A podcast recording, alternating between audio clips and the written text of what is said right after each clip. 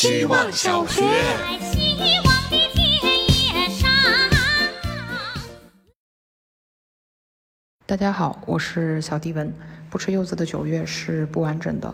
柚子对我来说就是水果文明的拯救者，柑橘类必吃榜第一，消灭口腔上火的好果子。吃柚子已经被我纳入秋天必做的一件大事。迟早有一天，我能把柚子当饭吃。光滑的柚子外壳摸起来很治愈，剥开柚子就能看见带有纹路的薄皮，包着汁水溢满的果肉。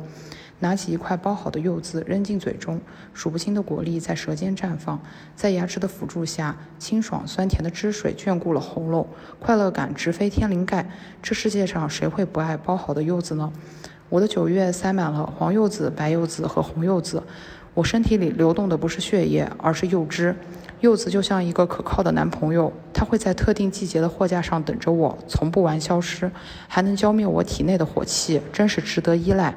在众多水果争奇斗艳的世界里，柚子果肉自带清香，拒绝甜腻，和海绵般的柚子皮一起，慵懒地守护着我的九月。希望小学。大家好，我是小芒果。电视剧《最美的青春》里有一只狼狗，在沙漠里碰到了男主冯程，因为当天星期六被取名为小六。这部剧讲的是一群青年在塞罕坝种树的故事，用了几十年的时间，把一片沙海变成世界上面积最大的人工森林。这群人平均年龄不到二十四岁，他们吃黑油面，喝冰雪水，住马架子，睡低影子，顶风冒雪，垦荒植树。从青葱少年到花甲老人，这样的青春挺美的。前年国庆和朋友一起养了一只边牧，我们合租的家也叫塞罕坝。后来因为没时间遛狗，只好把小六送到朋友哥哥的家里。现在的小六正在野上的大山里奔跑，如果我明年工作稳定了，就把它接回来。对明年有了一些期待，我的青春也依旧在。希望小学。大家好，我是小孔丞相。深圳今天复工了，不止一次的觉得人类和狗子还是挺像的。比如每个人走路时摇摆在胸前的工牌，比如用餐时认真吃自己碟子里食物的时候。如果有一天狗子可以自己组织工厂、制造车辆，自己开车上路去更远的地方，想想也挺有意思的。每天早晨走进公司前，边走边带工牌的时候，都像是清晨很重要的仪式感。如同夜色中面向昏黄的路灯取下工牌的下班仪式。以前当学生的时候，我非常向往那些脖子上有工牌的人；实习的时候带了工牌，又非常向往那些可以坐在会议室里开会、参与决策讨论的人。现在在会议室里刚开完会，偶然想起那些年轻的向往，就在提醒自己，要珍惜每一个对过去来说是未来的当下。希望小学。大家好，我是小黄。今天在和一个人说话的时候，我忽然清楚明白的感受到了快乐这个概念，然后也才意识到重回上海之后就一直没快乐过。这种真正的快乐是不让人紧张、特别自然的安心。上周在微博推荐了一本叫《六》的书，摘抄这一句。最重要的是想做，或许快乐也是一种自然的做事动能。书的主角六是在大理耕种的日本人，做着各种不赚钱的事，也执着于自己的生活方式。但在他身上，我就看到了巨大的快乐。再对比一下我自己的状态，又悟了一点：负负永远不会变正。负面的这些事和情绪，虽然会教你做人。但总会折损些什么，而我现在什么都不想再折损了。希望小学。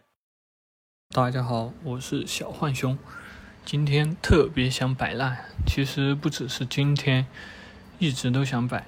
但是就像痛苦来源于你的善良和邪恶都不够纯粹，半躺不躺的仰卧起坐，狠狠地撕裂着我的精神腹肌。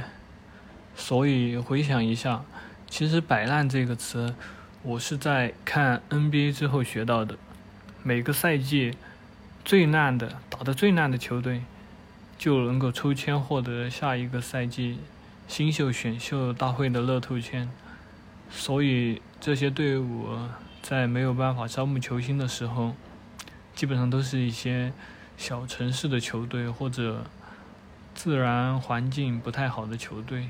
为了重建队伍，选择更高天赋的新秀，选择明日之星，他们就会故意输球，这就叫摆烂。所以照这个逻辑，我摆到下学期的话，买彩票会中的几率也会大一点。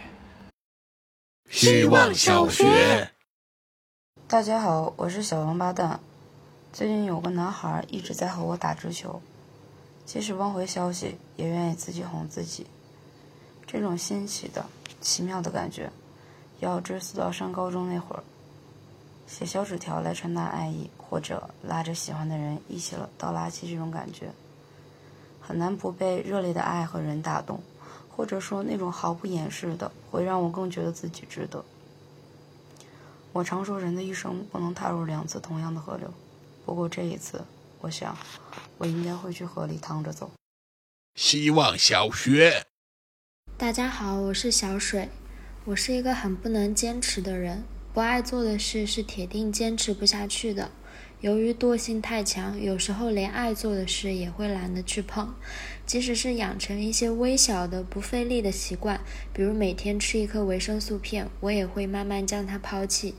上个月我去一个人的房间，看见他的床，惊讶说：“你真的每天都会把床铺好吗？”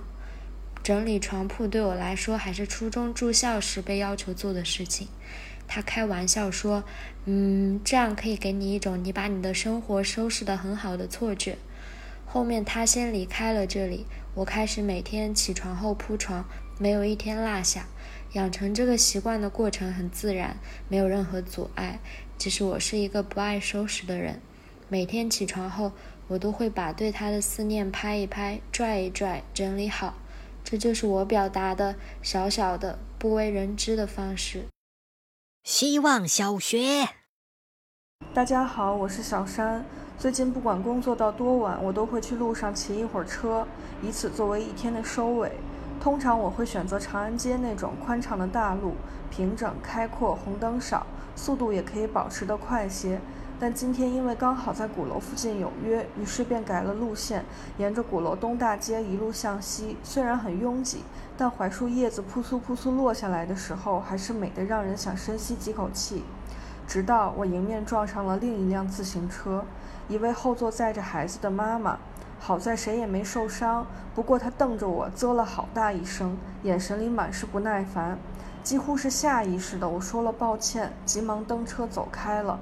但是越想越不对劲，我明明老老实实靠右行驶在自行车道里，是他逆行了，我为什么要道歉呢？就因为对方先发制人的不悦而本能地认为自己做错了，我生着气蹬完了剩下的路。今天的我真是太逊了。希望小学，大家好，我是小西瓜。快十一点了，小区里突然传来两声狗叫。本来不知道写什么，已经昏昏欲睡了，一下子又被叫醒。怕狗，怕任何大小、任何品种、任何性格的狗。提前预料到它和我的相遇，我就要绕道。每天上楼梯最害怕的事儿就是碰到一只，然后突然窜出来和我狭路相逢，还没拴狗链儿。已经想象到后续的应急措施了，发现想得越具体越让人快乐，就越爱想。以前不想上学的时候，逃避体测的时候。就想，我要是从楼梯上跌倒，就不用去上学了。现在不想上班的时候，就会想，要是碰上特殊情况，就不得不请假了，还不算是我的责任。想到后面发现更难承受这样的后果，就又熬了一天去上班。每一个逃避现实的想象都没实现，不过让现实拥有了一点安慰。很多世界里的我，应该是真的不用上班，真好。希望小学。大家好，我是小流氓。昨晚尝试跟我妈提了想去日本生活两年，我妈整个大抗拒，先是说疫情，又说去了能不能找到工作，怎么活下来，还直接的说她是不想我去的。我也很坦诚说，但是现在我有钱了，翅膀硬了，可以自己做决定了。跟朋友聊这个事，他建议我先自己想清楚再去说服爸妈。然而我的需求好像并不是说服他们，我只想让他们跟我一起探讨这件事的可行性。回想到七年前刚上大学的时候，跟爸妈提过想报班学日语，他们拒绝了；大三的时候想去日本留学，他们又拒绝了。七年后的我又开始做同样的事情。现在如果去了日本，大概率就不想回国了。但如果当时他们让我去日本读研，现在我可能已经回国安安稳稳找工作了。人还是要努力赚钱，这样才能拥有自己人生的主动权。